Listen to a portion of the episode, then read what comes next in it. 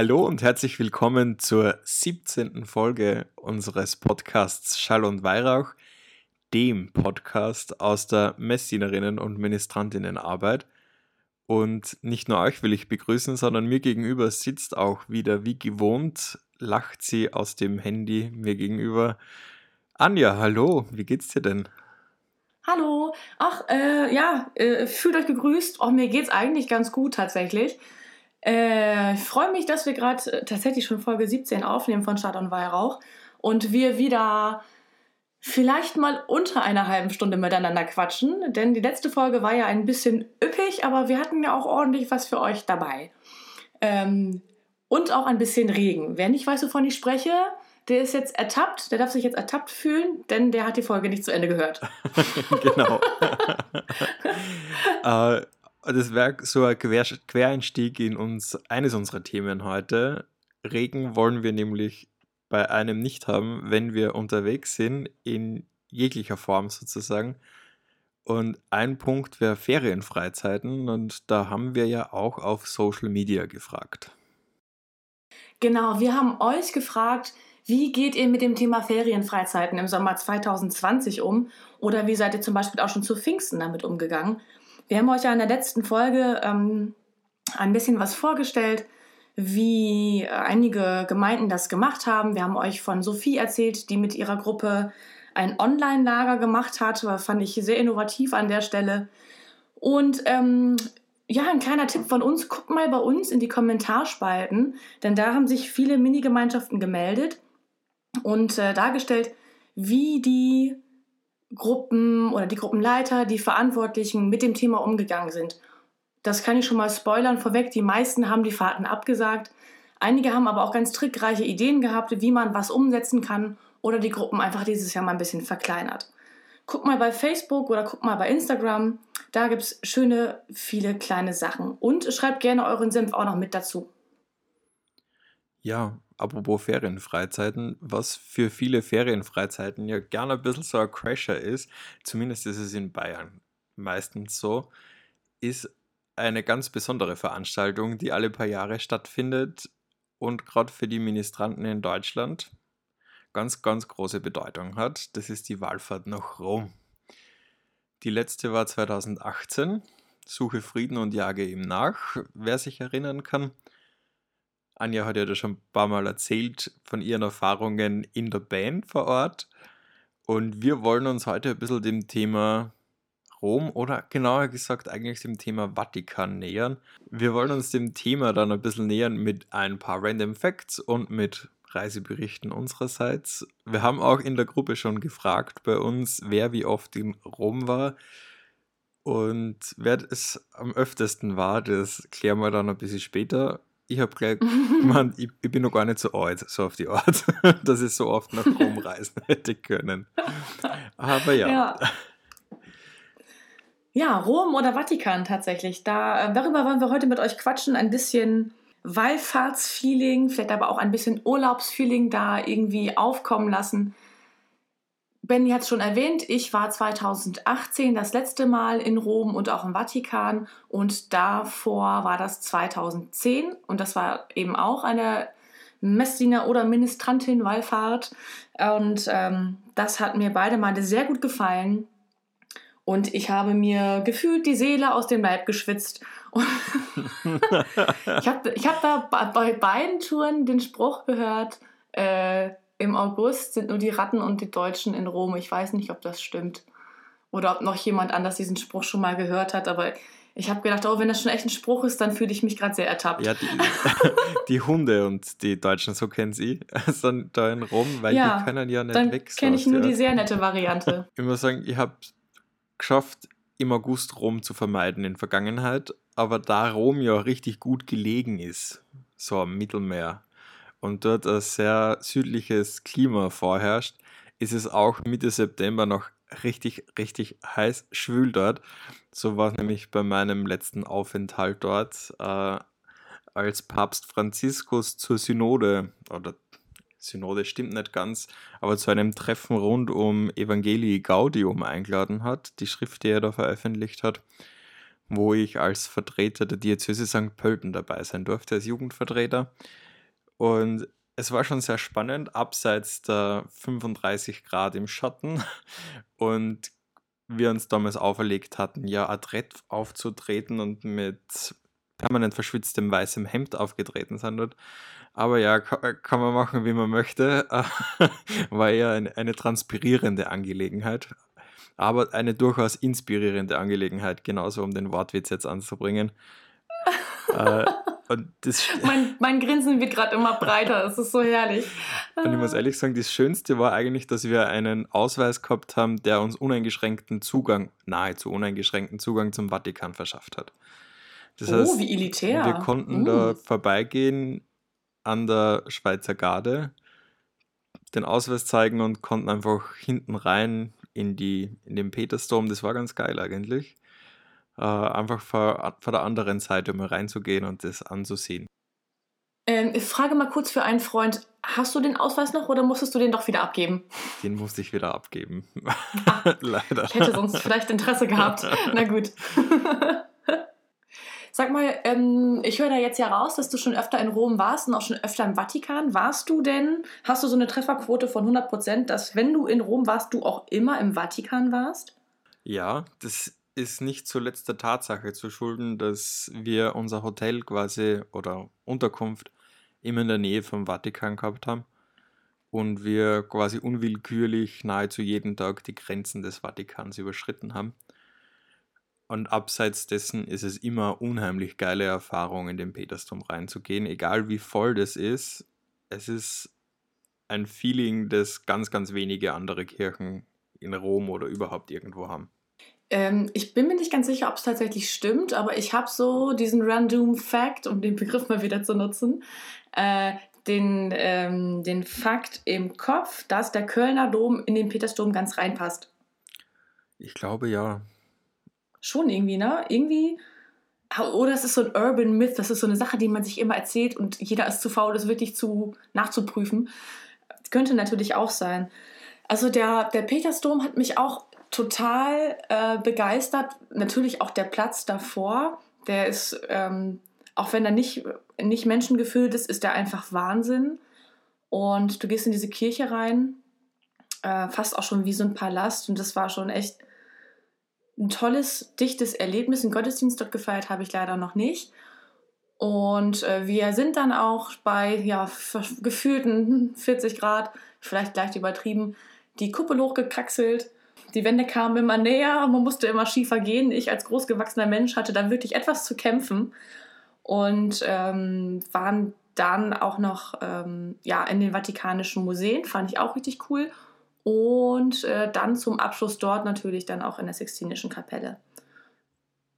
War ganz nice. Das ist, ich war einmal im Vatikan und im Rom, Rom und dann im Vatikan halt im Februar mit einer Pilgergruppe aus meiner Heimat, wo wir mit einer benediktinischen Gemeinschaft unterwegs waren und wir haben Altabt und den amtierenden Abt dabei gehabt und dementsprechend gut ist man auch überall durchgekommen, muss man sagen. Äh, aber das Schönste war halt tatsächlich das Erlebnis des fast leeren Petersplatzes. Ich finde den leer nur beeindruckender oder nahezu leer noch beeindruckender, als wenn da zigtausende Menschen stehen und jubeln und mitfeiern und mitsingen. Das ist, ich habe irgendwie da ein Fable für leere Kirchen und leere Plätze, weil man so diese Weite spürt.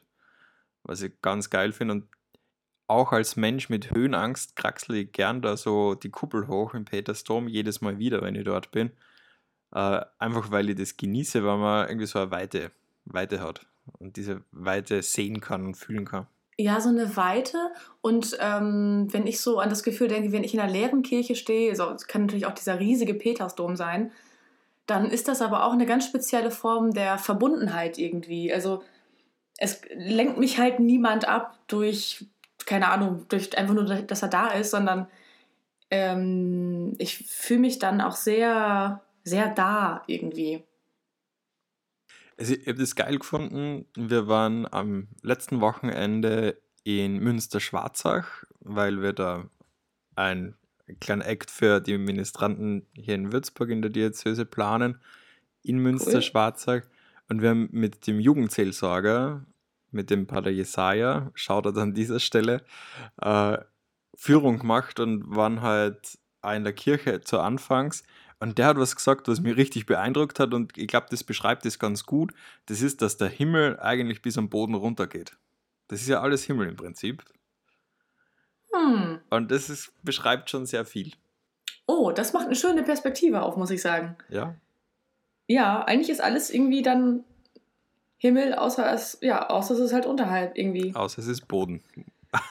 Außer es ist Boden. Das ist ja nett. Cool. Wie, das ist so ein kleiner Aha-Moment, finde ich immer, wenn jemand so einen Spruch bringt. Das ist so, ah. Ah. cool. Ja, aber wir haben ja nur gesagt, wir wollen unsere Hörerinnen und Hörer hier von Schall und Weihrauch auch ein bisschen mit Random Facts heute füttern rund um den Vatikan. Und unsere Redaktion hat es geschafft, auch in Zeiten der Prüfungsphasen an den Universitäten Deutschlands uns etwas zusammenzutragen. Oh ja, wir haben äh, ein schönes Zahlen, Daten, Faktenspiel sozusagen eigentlich für euch. Und wir haben schon ein paar, äh, paar relevante Begriffe genannt, die ihr wahrscheinlich auch jetzt in einer Folge über den Vatikan total erwartet hättet. Zu Recht, kann ich nur sagen. Zum Beispiel haben wir gerade schon ein bisschen über die Vatikanischen Museen gesprochen. Ist das auch so ein Punkt, ähm, den du auch häufiger dann besuchst, auch wenn man sehr lange anstehen muss? Äh, kleiner Lifehack an dieser Stelle: einfach Online-Tickets kaufen. Mhm. Am besten für früh vormittags. Dann geht es. Dann Mhm. kann man einfach an der langen Schlange vorbeigehen. Ist ziemlich cool, wenn man die verwirrten Gesichter der Tagestouristen sieht, die das nicht gemacht haben, aber das ist selber schuld an dieser Stelle. Und ich muss sagen, die Vatikanischen Museen habe ich dreimal besucht bis jetzt. Äh, einfach, weil es der Umfang oft nicht hergibt von einer Romreise, die Vatikanmuseen in vollem Umfang anzusehen. Und das letzte Mal war es dann nur noch ein, wir gehen frühs hin, damit wir schön schnell durchkommen, damit wir dann die Sixtinische Kapelle genießen können. Das ist mal tatsächlich ein Plan. Da habt ihr gut priorisiert, würde ich sagen. Ja, so, so Reisetage müssen gut geplant sein. Und bei den Vatikanischen Museen herrscht tatsächlich auch großer Andrang, denn es sind tatsächlich um die 5 Millionen Besucher im Jahr, die in dieses Riesenmuseum strömen, ähm, das ja auch in, liegt ja nicht mitten im Vatikan, ist ja eh alles so mini da, sondern natürlich auch, irgendwie so, eine, ja, so ein Außenbereich, Eingang ist das ja eigentlich, glaube ich.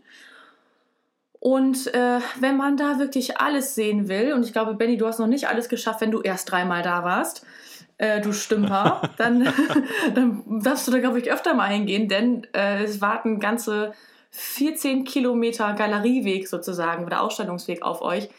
Das ist schon ein Stück. Ja, und darum war es auch wichtig, dass man früh dort ist, damit man schnell durchkommt, weil sonst wird der Menschenslalom richtig, richtig anstrengend.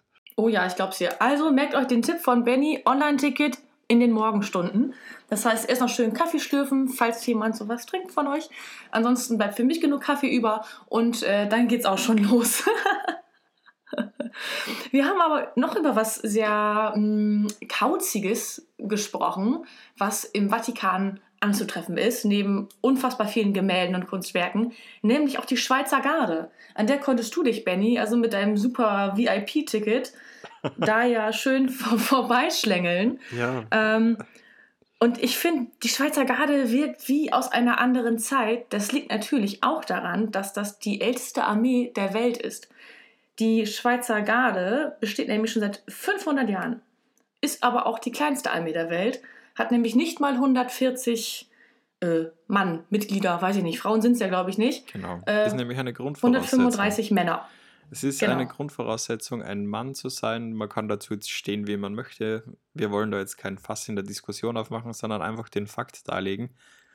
Äh, vor allem, was man alles erfüllen muss, um der Schweizer Garde breit, breit treten zu dürfen, ist nämlich gar nicht so ohne.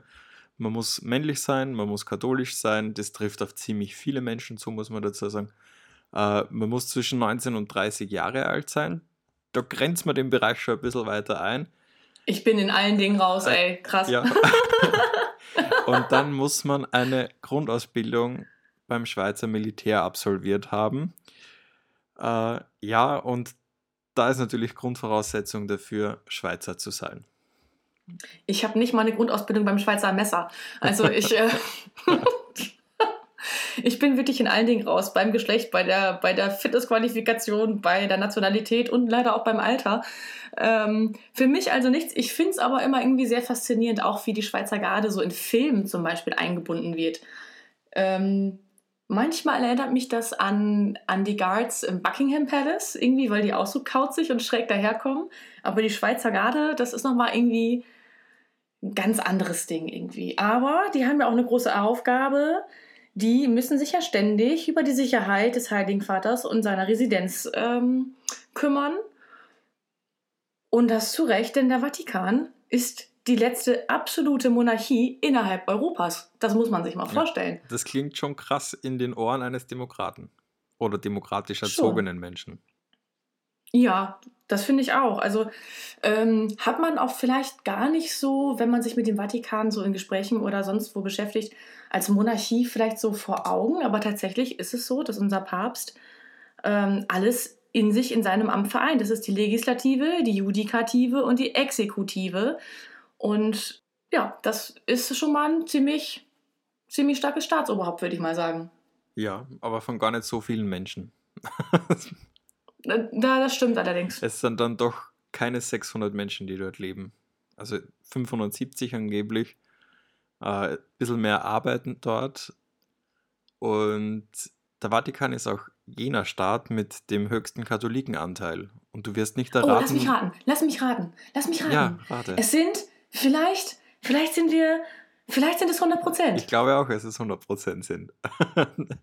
Faszinierend. Aber tatsächlich faszinierend finde ich den Fakt, dass der Vatikan eine Alphabetisierungsrate von 100% hat. Und damit ist er tatsächlich das Land mit der höchsten Alphabetisierungsrate weltweit.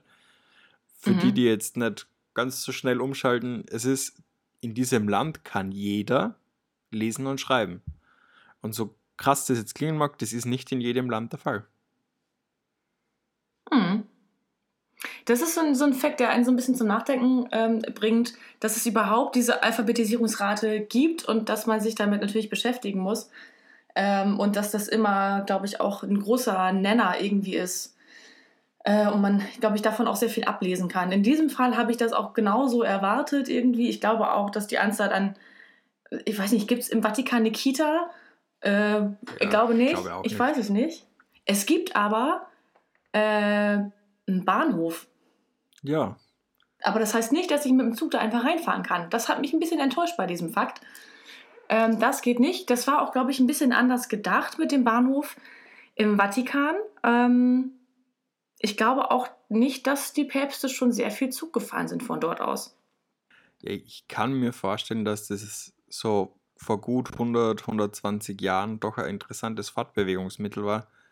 Aber heute ist das ja sicherheitstechnisch einfach, bietet einfach viele große Bedenken, sodass man, glaube ich, davon Abstand nimmt, vor allem auch als Schweizer Garde, wenn man für die Sicherheit verantwortlich ist.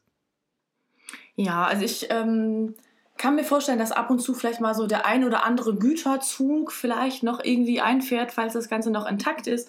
Auf jeden Fall ist es so, dass ab und an noch mal so ein paar ja, Bummelbahnfahrten, kann man das vielleicht nennen, mit Touristen stattfindet, die dann von dort aus zum, zur päpstlichen Sommerresidenz in Castel Gandolfo irgendwie angeboten werden. Das war es dann aber auch. Ist leider nicht so fancy, wie ich dachte, irgendwie, dass der Papst seine Staatsempfänge irgendwie über den Bahnhof abwickelt, fände ich irgendwie ganz cool. Und für seine Reisen nutzt er dann doch irgendwie häufiger den Heli, der sieht auch immer so ein bisschen aus wie aus so einem James Bond-Film.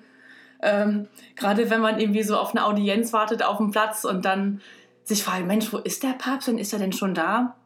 Und dann muss man manchmal nur nach oben gucken und dann sieht man, dass der Heli da ankommt und dann weiß man, nee, ja, jetzt ist er da. aber man kann nicht alles haben. Aber man kann den Euro haben, ohne EU-Mitglied zu sein. Das geht auf alle Fälle schon, wie uns der Vatikan zeigt, weil im Vatikan das offizielle Zahlungsmittel, die offizielle Währung, der Euro ist was ganz praktisch ist. Tatsächlich schon. Man kann ja doch dort auch einige Souvenirs etc. irgendwie da lassen. Man kann natürlich auch Spenden irgendwie da lassen. Das muss man nicht in fremden Währungen machen. Das kann man direkt in seinen gewohnten Euros tun. Da hat der Vatikan sozusagen eine kleine Sonderstellung. Und ähm, was haben wir denn noch Schönes? Die Bank haben wir. Genau. Und man muss, ähm, man muss da eigentlich auch keine Miete zahlen, wenn man im Vatikan wohnt. Also wenn man zu den paar hundert gehört, die das irgendwie äh, ja, dazu zählen, im Vatikan zu wohnen, keine Miete. Ja, es ist schon eine ähm, geringe Miete. Man, muss sagen, es ist fast keine Miete. Also für, vor allem für jemanden, der in München wohnt, in Stuttgart wohnt, Frankfurt, Hamburg. Ich glaube, jetzt hätten wir die, die teuersten deutschen Städte, was den Wohnraum angeht. Man muss lediglich 4% seines Einkommens bezahlen. Für eine Wohnung. Ich sag ja fast nichts. Ja. Es ist verschwindend gering. Es ist verschwindend gering. Danke für die Korrektur. Und äh, ähnlich verhält es sich dann natürlich auch mit Telefon und Strom. Also ähm, Miete und Nebenkosten fallen dann doch eher im, im, Taschengeldbereich irgendwie aus. Aber in den Genuss, in den Genuss kommen eben nicht ganz so viele. Es sind halt tatsächlich irgendwie auch nur 850 Menschen. Was nicht heißt, dass sich immer nur so wenig Menschen dort aufhalten. Neben all den Besuchern, Touristen und Pilgern sind natürlich auch noch einige Angestellte da. Ich glaube, insgesamt kommt man da so auf 3000 Angestellte im Vatikan, kommen also dann noch immer ein, einige hinzu. Das Schöne ist aber, hast du gerade auch schon erwähnt, es gibt keine Passkontrollen oder Grenzkontrollen. Das heißt, man, man kommt unmerklich von Rom in den Vatikan und wieder zurück. Und auch das finde ich ähm, sehr, sehr besonders irgendwie weiß ich nicht, das, weil das auch so architektonisch alles irgendwie so eingefasst ist, ist das schon wirklich immer ein sehr besonderer Moment, wenn man dann plötzlich im Vatikan ist. Aber da muss man jetzt kurz dazwischen grätschen, weil diese Nichtkontrolle von Pässen äh, hat tatsächlich eine witzige statistische Verfälschung zur Folge, nämlich dass der Vatikan die höchste Kriminalitätsrate der Welt hat.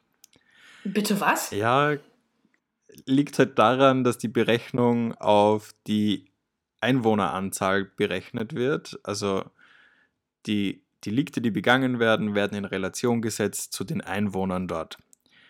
Und wenn man jetzt sagt, wir haben einen Taschendiebstahl pro Tag dort, sind es 365 Taschendiebstähle bei 850 Einwohnern. Ja, es ist schon ordentlich. Also dann haben wir 50 Prozent, glaube ich, Kriminalitätsrate vor Ort, so auf, so auf die Art. Ja, so Statistiken sind ja immer mit Vorsicht zu genießen, aber ja. ich glaube, in dem Fall ist das wirklich so eine, eine statistische Perle mit dieser doch sehr krassen Kriminalitätsrate. Ähm, das ist ein interessanter Fun-Fact tatsächlich an der Stelle. Es ist zu erwähnen, aber dass die meisten Delikte im Vatikan von Ausländern begangen werden, wenn man das so sagen will, also von Nicht-Vatikanern. Äh, und die meisten. Sind das, Moment, sind das Vatikaner oder sind das Vatikani oder was sind das? Vatikanesen, keine Ahnung. da, da, muss ich jetzt ehrlich sagen. Das sind passen. natürlich die Vatikanesen. äh, wir, wir, werden das nur mal nachschauen. ich, ich weiß es jetzt leider nicht. Ich weiß es auch nicht. Die Vatikaner, die Vatikan. Naja, man muss ja immer was lernen. Wir haben da noch was zu lernen, offensichtlich. Definitiv. Und es ist zu erwähnen, wie gesagt, äh, Ausländer begehen die, die fliehen dann meistens über die Grenze, sondern in, in Italien, dann ist wieder eine andere Behörde zuständig, weil der Vatikan ja auch eine eigene Polizei hat. Und die Polizei hat auch zwei Gefängniszellen, die aber oh. leer stehen. Das kann ich mir tatsächlich vorstellen, weil ich glaube, ehe man geschnappt wird, hat man die Grenzen des Vatikans sicherlich schon wieder verlassen ähm, und ist geübt in seinem Taschendieb Diebstahltum. Ähm, insofern ist das nett, sowas vorzuhalten, aber ich glaube auch, dass die sehr, sehr selten benutzt werden. Und ein, eine wirklich witzige Sache müssen wir noch erzählen, die ich persönlich für super wichtig halte. Der Vatikan hat eine eigene Fußballmannschaft. Ich stelle mir, und immer wenn ich von diesem Fakt höre, ich habe den schon öfter gehört, und immer wenn ich das höre, Weißt du, was mein erstes Bild im Kopf ist? Was? Der kickende Papst. Aber ich, nichts anderes. Es ist ja eigentlich nicht so abwegig. Also man weiß ja, dass Papst Franziskus Fußballfan ist und wahrscheinlich in seiner Jugend Fußball gespielt hat. Mhm. Äh, man muss aber immer dazu sagen, es gibt ja tatsächlich Priesterweltmeisterschaften im Fußball. Es hat ja tatsächlich jedes Land eine eigene Priesternationalmannschaft. Äh, also zumindest die überwiegend katholischen. Und ich hatte das Glück, in Österreich mal bei, also Teil von der Europameisterschaft zu sein. Alter, äh, wo du dich überall rumtreibst. Ja. Verrückt. Und es war ganz witzig, wenn man dann, also ich war in Melk damals Mesner, also Küster, heißt es glaube ich in Norddeutschland, mhm. damit man das weiß. Äh, und die Messe, die Abschlussmesse, war bei uns in Melk in der Stiftskirche. Und da war ich dann mitverantwortlich für die Organisation dieser Messe und dann habe ich diese ganzen kickenden Priester gesehen. Und es war so witzig, weil die ja quasi gerade vor irgendeinem vom Abschlussspiel gekommen sind und es war relativ knapp getaktet. Und dann haben die alle irgendwie Albe angehabt oder teilweise die Priestergewänder, Solo drüber. Und dann hat man unten gesehen die Sportschuhe und die, den letzten Zipfel von der Jogginghosen. ganz, ganz großartig. Ach, das ist schon cool. Das macht ein schönes Bild im Kopf irgendwie. Das ist schon, äh, schon richtig gut. Ich lese aber auch gerade, dass der Vatikan auch ein Cricket-Team hat. Begeistert mich nicht so sehr wie die Vorstellung eines fußballkickenden Papstes, muss ich an der Stelle sagen. Und klar, als Argentinier ähm, wird er das wohl können oder gekonnt haben. Er ist jetzt auch nicht mehr der Jüngste.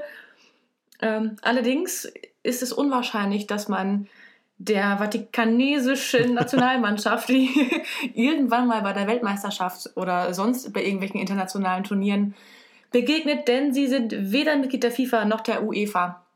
Also das äh, klärt die Frage im Kopf, die ihr wahrscheinlich gerade alle gehabt habt. Sie haben aber Sie dennoch, dennoch, eigene Meisterschaften. Mhm. Insgesamt sind es 16 Teams. Ist ganz cool, glaube ich, wenn man so eine kleine Mitarbeiter-Turnier Serie hat oder Pokalserie, wo man sich dann ein bisschen matchen kann mit seinen Kolleginnen und Kollegen. Ja, ist auf jeden Fall eine sehr, sehr nette Sache. Vielleicht zum Abschluss, weil die halbe Stunde ist ja auch schon irgendwie voll, können wir noch mal kurz den Vatikan verlassen und noch mal kurz zu einer tollen Sache in Rom kommen. Äh, und das ist eine Sache, die habe ich auch schon gemacht, beide Male, als ich in dieser wunderschönen Stadt war, als es sehr, sehr heiß war. Ähm, wir sind zum weltberühmten und tatsächlich ganz hübschen Trevi-Brunnen gestiefelt. Und da ist es ja Tradition, dass Touristin, so wie ich sie war, äh, oder Pilgerin, dort ein Geldstück rückwärts über die Schulter in den Brunnen schmeißen und sich dabei etwas wünschen. Ähm, damit kann man sich nicht nur die Chance erhöhen, einen Wunsch erfüllt zu bekommen, sondern man tut damit auch noch ein bisschen was Gutes, denn die Gelder werden natürlich, also die Münzen werden dann natürlich irgendwann wieder rausgefischt, aber irgendwann wäre ja nur noch alles voller Münzen und gar kein Wasser mehr drin. Das wäre ja irgendwie ein bisschen äh, kontraproduktiv für so einen Brunnen. Und tatsächlich landen da so circa 3000 Euro an Münzen jeden Tag in diesem Brunnen. Und das Ganze wird dann ja, äh, Bedürftigen in der Stadt Rom zuteil, die da irgendwie mit Lebensmitteln und anderen notwendigen Gütern versorgt werden. Das heißt, wenn ihr mal in Rom seid, den Vatikan besucht habt, auf die Kuppel gekraxelt seid, in den Morgenstunden im Vatikanischen Museum wart, dann lohnt sich vielleicht abends bei einem schönen Eis auch noch der Besuch des Trevi-Brunns und äh, mit einem Wunscherfüller Geldstück Schmiss könnt ihr dann auch noch ein bisschen was Gutes tun. Ja, an dieser Stelle ein, einfach weil es Usus ist mittlerweile, wir werden einen Post auf Instagram setzen mit einem schönen Bildchen von Rom und wir wünschen uns, dass ihr eure schönste Rom-Erinnerung darunter kommentiert, einfach um vielleicht auch anderen ein kleines Lächeln auf die Lippen zu zaubern. Oh, das, äh, dem Wunsch schließe ich mich direkt an. Ich werde mal ein bisschen nochmal in meine Erinnerung kramen, was das bei mir so irgendwie sein könnte. Da findet sich garantiert irgendetwas gerade auch mit unserer Band sind uns dann doch immer irgendwie lustige Sachen passiert. Oder Sachen, die eigentlich gar nicht lustig waren und nur in Erinnerung lustig sind. Ähm oh, es fallen mir gerade schon ein paar Sachen ein, merke ich gerade. Ähm, ja, danke fürs Zuhören an dieser Stelle in äh, dieser Folge von Schad und Weihrauch. Schön, dass ihr mit uns auf die Reise in den Vatikan gekommen seid. Und wir verreisen jetzt eigentlich auch ein bisschen, denn Schad und Weihrauch geht in die Sommerpause. Wobei nicht ganz, ne? Ist halt eigentlich keine richtige Pause. Nicht so wie letztes Jahr, aber wir gehen zurück in unseren Vier-Wochen-Rhythmus. Wir konzentrieren uns wieder auf den zweiten Sonntag im Monat, was uns vor allem jetzt in der Prüfungsphase zugutekommt, aber auch in den Sommermonaten, wenn wir auf Urlaub sind. Also das nächste Mal hört ihr uns dann am 9. August. Genau, mit Folge 18. Tada! Wir werden sozusagen volljährig. Ähm, nicht vom Alter her, aber von der Anzahl der Folgen her. Gott sei Dank hast du das nur aufgeschrieben. ja, den, diesen schlechten Witz wollte ich euch nicht ersparen. Ähm so, ich habe jetzt richtig Fernweh gekriegt, Benny. Vielen Dank auch. Ja, sehr gerne. Ja, super. Toll. Äh, nur eine Sache vom Anfang. Wir haben vorher gesagt, wir haben gefragt, wer wie oft in Rom war aus unserem Team. Ja, Und genau. Das wollen wir jetzt nicht auflösen, sondern schaut's doch mal auf Instagram vorbei. Da werden wir das dann auflösen. Ciao und bis zum nächsten Mal. Tschüss.